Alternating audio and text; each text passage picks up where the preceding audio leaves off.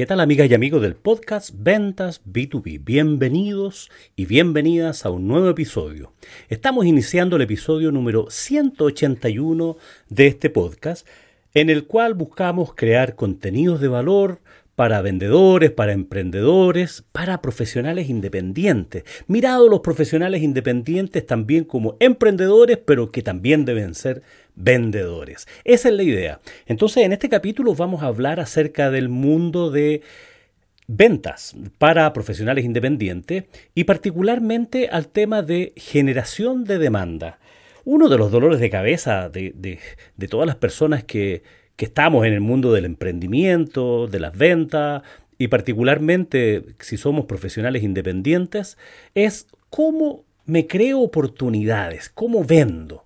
Y ya lo veíamos en el episodio anterior, el 180, donde hablábamos de la estrategia comercial, si ya definiste y tienes claridad respecto a cuál es tu propuesta de valor y cuál es tu segmento de clientes escogido, en este episodio vamos a hablar acerca de cómo generar la demanda y vamos a asumir que, te quieres enfocar en el mundo B2B, en el mundo de las empresas. Quieres ir a vender las empresas. Tienes un servicio en el cual quieres que tus clientes sean empresas. ¿Por qué razón? Ya lo veíamos en el episodio anterior, porque ahí hay presupuesto, el ticket es más grande habitualmente, y puedes generar más relaciones de largo plazo. Es donde puedes crear realmente una posición de demanda continua, de demanda permanente, de demanda recurrente, independiente del mundo en el que estés. Entonces, ¿cómo, cómo se genera esa demanda? ¿Cómo logro encontrarme con las oportunidades? ¿Cómo logro crear oportunidades? No te van a aparecer. Porque en el mundo de la generación de demanda funciona por, por, dos vías. Uno es atraer demanda y otra es ir a buscar la demanda. En este episodio nos vamos a enfocar en el mundo de ir a buscar demanda, el, de ir a prospectar, el de ir a buscar los clientes. Eh, en el mundo de atraer demanda, y te anticipo, tiene mucho más que ver con eh, generación de marketing digital, generación de contenidos, inbound marketing, y eso yo lo, vamos a hablar en, uno, en algunos episodios eh, próximo. Hoy día nos vamos a concentrar en cómo ir a buscar esos clientes. Bueno, lo primero aquí es que tú hagas una búsqueda dirigida. Y esto es lo que, lo llama, lo es lo que llamamos prospección nominativa. ¿A quién quieres venderle?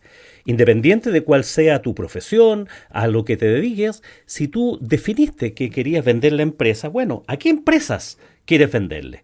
¿Quiénes ¿Qué empresas serían los candidatas, los candidatos a los cuales a ti te gustaría servir? Que tienen un dolor similar, semejante al que tú puedes hacerte cargo, al que tú te dedicas. Puede ser un contador independiente, puede ser un abogado, puede ser un publicista, puede ser un diseñador gráfico, eh, o ofrecer otros servicios para personas, eh, seguros de vida, complementarios para empresas, eh, puedes ir a ofrecer artículos de escritorio para la oficina, herramientas, no sé, lo que, lo que sea a lo que te dediques en tu profesión.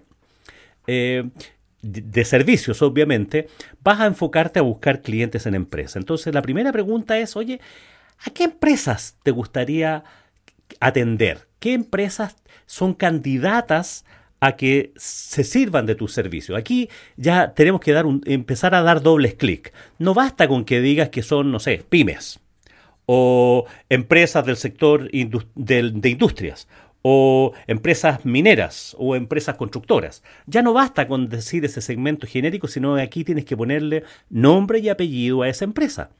¿A qué empresas te gustaría atender? Estás en cero, no tienes cliente, estás partiendo con tu negocio, o tenías alguna profesión, trabajabas como dependiente y ahora te independizaste y quieres ir a buscar clientes. Entonces lo primero es definir a qué empresas te gustaría atender. Ellos no te conocen. Ya tienes, por otro lado, tienes un sitio web, tienes alguna experiencia. Bueno, me, estoy adelantando eh, este, este, esta este, em, obsesión mía de ir anticipando cosas. Pero bueno, perdón, una vez más, perdón. Entonces, aquí tenemos que hacer un trabajo de segmentación nominativa. Primero, haz una lista de las empresas a las cuales a ti te gustaría atender. Empresas grandes, pequeñas, medianas, incluso otros profesionales eh, como tú, empresas microempresas, eh, eh, profesionales independientes que pudieran ser parte de tu segmento elegido, a quienes les cuadra más tu propuesta de valor. Hace esa lista y tienes que aquí, aquí no es un tema de mucho volumen, ¿ah? sino más bien de ir afinando la puntería, afinando la puntería, ir a cazar con láser. Aquí vamos a darnos, vamos a hacer el trabajo de cazador. Ok, definiste las empresas. Haz una lista, mi sugerencia, haz una lista de, no sé, unas 10 empresas semanales. Hazte una lista de, tener unas 100 empresas, de llegar a, a, definir unas 100 empresas que pudieran ser candidatas a tener tus servicios. Ok, ¿hiciste esa lista? 100 empresas. Con nombre, hasta aquí basta solamente el nombre de la empresa. Porque eso te va a obligar a pensar acerca del, del segmento, te va, te va, a obligar a buscar en Google, te va a ayudar a, buscar en, en, el, en, el, formato en el que tú quieres eh, identificarla, aterrizar tu segmentación para afinar también tu propuesta de valor. Hecha esa lista, la pregunta es, oye, ¿Qué cargo dentro de esas empresas son las que serían más susceptibles de ser candidatos a ser tus clientes ideales? ¿En qué cargo? ¿En qué, mm, en qué gerencia? ¿En qué fase de toma de decisiones? Obviamente, ¿no es cierto? Si tus servicios son de carácter de tipo contable, eh, tributario, de ese tipo de asesoría, lo más probable es que sean las áreas de administración y finanzas o del gerente general o de los dueños, dependiendo del tamaño de la empresa. Si tu oferta de servicio está apuntada hacia las personas, hacia capacitación, hacia eh, selección de personal, hacia servicios de psicológicos, de, ayuda psicológica para, para, los trabajadores, etcétera, etcétera, probablemente sea alguien de las áreas de, capital humano, de recursos humanos, o, como sea que se llame en, tu rubro esa, esa, empresa. Entonces, vas a buscar ahora, vas o sea, vas a definir el cargo a buscar, el cargo a buscar de esas empresas en las empresas que tú ya escogiste y vas a identificar el cargo de la persona a la cual vas a buscar contactar, que más probablemente sean los generadores de, servicios para ti. ¿Ok? ¿Identificaste ese cargo? Estamos trabajando en, en la segmentación nominativa. Ahora tenemos que ponerle nombre y apellido a esas personas a las cuales vas a ir a buscar. ¿Y cómo consigues el nombre y el apellido de esas personas a las cuales ir a buscar? LinkedIn, Google, los sitios web de las empresas. Y aquí tienes que hacer un trabajo de empezar a buscarlo, ver cómo te puedes contactar con esas personas. Pero primero tener nombre, eh, el nombre, los datos básicos de esa persona. quiero buscar a los gerentes de administración y finanzas de las empresas que yo definí como mi target. Ah, quiero buscar a la persona encargada de operaciones de esa empresa porque ofrezco un servicio de asesoría para gestión de bodega, gestión de logística. Voy a ir a buscarme a las personas, gerentes de logística, gerentes de, de producción, gerentes de operaciones de esas empresas. Y lo puedes encontrar, ya lo decíamos, visitando sus sitios web, buscando en LinkedIn, eh, y ahí hacer la lista y hacer la nómina y después buscas ver cómo los puedes contactar. El ideal es que logres llegar a su correo electrónico, a su teléfono, eh, por lo menos, por lo menos. ¿Cómo se hace eso? Bueno, siguiente paso es que si los tienes ubicados en LinkedIn, que para mí es, la mejor herramienta para, ofrecer estos servicios, es eh, pedirles contacto. O sea, encontraste a la persona, sabes que eh, Juan Pérez es el gerente de administración y finanzas de la empresa X y tú lo quieres contactar. Y le mandas un contacto, una solicitud de contacto en LinkedIn. Punto. Básico. Y ahí puedes observar, ¿no es cierto? Hay personas que publican sus correos electrónicos, lo puedes mirar en Google, eh, en el sitio web de la empresa, etcétera, etcétera. O sea, tienes un montón de caminos para llegar a identificar los datos específicos de estas personas. No estamos buscando miles, estamos buscando, nos pusimos aquí un trabajo, ¿no objetivo de 100, 100, 100 en un mes, para que contactes en un mes. Eso significa contactar a 25 personas por semana. Y eso significa cinco personas diarias. O sea, no es una locura cuando uno lo mira así, aterrizado a un trabajo diario. O sea, ubicar, contactar a cinco personas diarias no es una locura tener esa, lograr esa base de datos. ¿Lo hiciste? ¿Lograste encontrarte con el correo electrónico? El correo electrónico es más fácil encontrarlo. Cuesta un poco más a lo mejor el teléfono, ya que eh, normalmente aparecen eh, desarrollados los, eh, los teléfonos de corporativos. Pero si tienes su correo electrónico, ya tienes una tremenda oportunidad, porque ahora viene la siguiente fase de cómo, cómo conecto con esa persona. Y aquí viene una labor muy fundamental, muy estratégica, muy estratégica, que tiene que ver con mi sugerencia, enviarle un correo a esa persona, un correo absolutamente personalizado, no esos correos masivos ni con copia a 25 personas, no. Un correo personalizado a esa persona diciéndole en tres párrafos, escribiendo tres párrafos. Uno, que estás conectado, que lo ubicas por alguna parte, hacer una breve introducción, un primer párrafo, ¿no es cierto? Y que hay cierto necesidad que tú identificas como clara que hay, existe en, su tipo de empresa, en su giro, en su rubro. O sea, identificar un poquitito el problema. Segundo, la forma en que tú lo puedes resolver.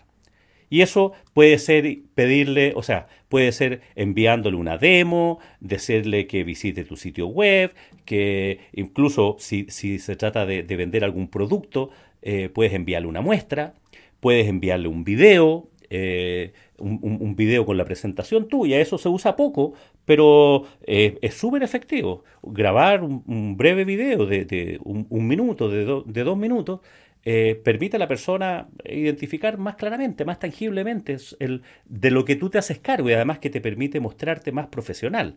Puedes mandar, si te dedicas, no sé, al diseño gráfico, puedes mandar algunas muestras de cosas que has hecho anteriormente para otras empresas, eh, alguna, alguna base, ¿no es cierto? Un, un, book con, con, tus muestras, con tus demos, si haces sitios web, puedes enviar el link, ¿no es cierto?, a sitios web anteriores, alguna referencia. Y finalmente, o sea, esto tiene que ser tres párrafos. Un tercer, párrafo de pedir una entrevista, de solicitarle cuando tiene tiempo, para, para, que te dé algunos minutos, ¿no es cierto?, para, ya sea para una entrevista presencial o para una entrevista virtual. Estas entrevistas virtuales se usan mucho. ¿ah? No le mandes tu correo.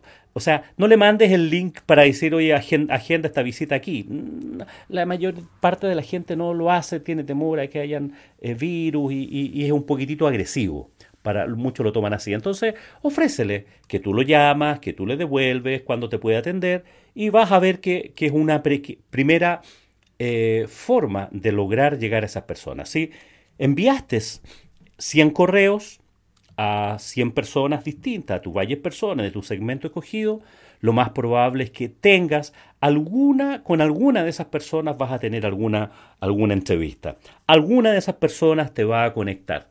Y aquí vamos a ver un primer concepto, ¿no es cierto?, que tiene que ver con la tasa de conversión. Aquí no hemos cerrado ninguna venta todavía, estamos recién en la fase de querer conectar con esas personas para lograr este acercamiento, para generar confianza, para que lograr desarrollar esta, esta posterior actividad de ventas. Y aquí este primer engancho, este primer enganche es para que te conozcan, para que te vean, para que visiten tu sitio web. Por otra parte, y, aquí ya metiéndome en el, tema de atraer, bueno, tienes que tener una, cara visible eh, atractiva, digamos, tienes que tener un sitio web, si te vas a dedicar a los servicios profesionales para empresas, para B2B, no basta las redes sociales, tienes que tener un sitio web donde tengas los casos de éxito, donde tengas contenidos, donde la persona pueda conocerte un poco más, saber quién eres. No basta tu, tu, tu presentación en LinkedIn. Obviamente tienes que tenerla, pero aunque sea para servicios profesionales, el que sea, es bueno que tengas una presentación clara, definida, nítida de tu propuesta de valor en tu sitio web. Ten un sitio web. Es muy barato hacer un sitio web hoy día, tener un dominio con tu nombre, empezar a trabajar tu marca personal, si es que te vas a dedicar a tus ofertas, a tus servicios de profesional independiente, tienes que trabajar tu marca personal y tu marca personal parte por tener un sitio web. Y un sitio web que puede ser sencillamente un blog, eh, puede estar ser tu nombre, O no, puedes tener una marca de fantasía si tú quieres. Mi sugerencia es que si te vas a dedicar a tus servicios de profesional independiente, tengas una, una marca tuya personal, esté tu nombre ahí, es tu apellido, tu nombre, o como tú quieras, tu nick, algún seudónimo, alguna cosa que quieras por la cual te identifiquen, porque eso te va a durar para toda la vida toda tu vida profesional, ya que estás dedicado a eso. Si le pones un nombre de fantasía a tu, a tu empresa, a tus servicios profesionales o como sea, claro, das la sensación de que es más grande. Le das una sensación, ¿no es cierto?, de que es una empresa. Por favor, no te pongas como firma, eh, soy el CEO de mis servicios contables y de acupuntura, ¿no?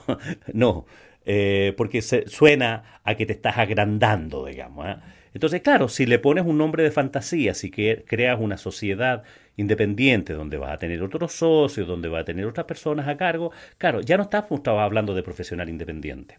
Pero si estás hablando de un profesional independiente, de esos que andamos solos por la vida, poquitito acompañado por algunos asistentes administrativos, por otros profesionales, que, que tenemos algunas redes, ¿no es cierto?, sociedades virtuales a veces, para algunos proyectos, pero lo claro es que eres tu esfuerzo, tu trabajo, tus conocimientos, tus experiencias las que estás poniendo al servicio de las empresas. Ya sea que estés desarrollando sitios web, te dediques a las asesorías contables, tributarias, legales, en, en persona, servicios de selección de personal, servicios de NTI, servicios de logística, lo que sea de que se trate, siempre es conveniente que desarrolles tu marca personal como profesional independiente, tengas tu sitio web, tengas esa, esa forma de, presentarte, de que te vean así, empoderado, con una buena foto, una descripción de tu currículum. tu currículum no, no el que uno usa para ir a buscar trabajo, sino que donde muestres los casos de éxito, las experiencias. Oye, y si estás partiendo, bueno, haz algunos trabajos gratis para tus amigos, haz algunas asesorías, haz sitios web. Si te dedicas a hacer sitios web, pero no has hecho mucho, todavía no tienes clientes porque estás partiendo, bueno, busca eh, eh, en algunos amigos, en algunos conocidos y puedes hacer algún trabajo eh, gratis, de tal manera que tú tengas algo que mostrar. Lo, lo, que la persona primero va a ver si es que no te conoce y le enviaste este correo electrónico del que hablábamos hace algunos instantes, Claro, lo primero que va a hacer es va a ir a visitar tu sitio web. Y ahí quiere ver claramente cuál es tu oferta de valor o tu propuesta de valor, eh, qué trabajo has hecho, y ahí va a ver la calidad de lo que tienes, ¿no es cierto? Cuando muestras algunos testimonios de clientes, que vea que hay algo ahí, hay algo que a él o a esa persona, a ese potencial cliente le puede interesar. Y algunos te van a responder y otros no te van a responder. Eso, eso es claro. Entonces, el primer concepto que vas a tener que incorporar en tu, en tu rol es tu em, tasa de conversión. Y aquí enviaste 100 correos a 100 personas y te contestaron 10. Eso quiere decir que tu tasa de conversión es un 10%. Y si lograste esos 10 contactos que te respondieron y alguna entrevista, bueno, puedes llegar a tener 10 clientes. Puedes llegar a tener 10 clientes nuevos. Y aquí hay una definición. ¿Cuántos clientes quieres? ¿Cuántos clientes necesitas?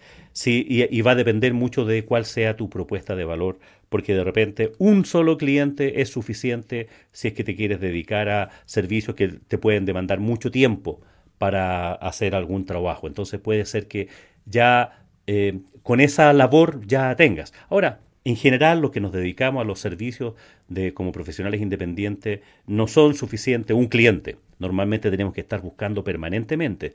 Pero me parece que es un buen número. Si es que estás partiendo, pensar en, oye, 100, prospectar a 100 empresas, 100 personas al, al mes. Es un buen dato hasta que logres armarte una cartera de clientes y ya eh, posteriormente a lo mejor vamos a tener que ver cómo le vendes a tus clientes actuales. Eh, no a los clientes cuando partes desde cero. Aquí estamos partiendo desde cero y, y la idea es atraer a estos clientes a tu cartera, a tus servicios y que te vaya bien. Ya sabes, su sitio web, prospección nominativa, 100 empresas, 100 personas, 100 correos que te van a servir para alimentar posteriormente una base de datos que vas a tener para ir generando algunos contactos posteriores. No te desanimes, no te van a responder 90 de esos 100. 10, sí, estoy, estoy pensando, ¿no es cierto?, una tasa de conversión de un 10%. Si tú la redacción de tu correo es más atractiva todavía, es posible que tengas más contacto y logres conectar. Y aquí no te olvides que tu propuesta de valor, el mensaje de tu propuesta de valor en ese segundo párrafo que estábamos hablando de ese correo, tiene que ser muy clara, muy precisa, muy diferente. No basta con que digas que das un excelente servicio, de que atención personalizada, eso es el de este. Explica bien qué te hace diferente, qué haces tú, por lo cual a esa persona que está leyendo ese correo debería inmediatamente llamarte, un call to action, llamarte, un llamado a la acción. ¿Qué haces tú de diferente que hace que logres enganchar? Bien, estamos llegando al final de este episodio, el episodio número 181 llamado Generación de Demanda para Profesionales Independientes. Y no te olvides, si tienes alguna duda, si tienes alguna inquietud, no dudes en escribirme a mi correo julio arroba y estaré encantado de responderte. Que tengas un muy buen día y por supuesto que tengas muy buenas ventas.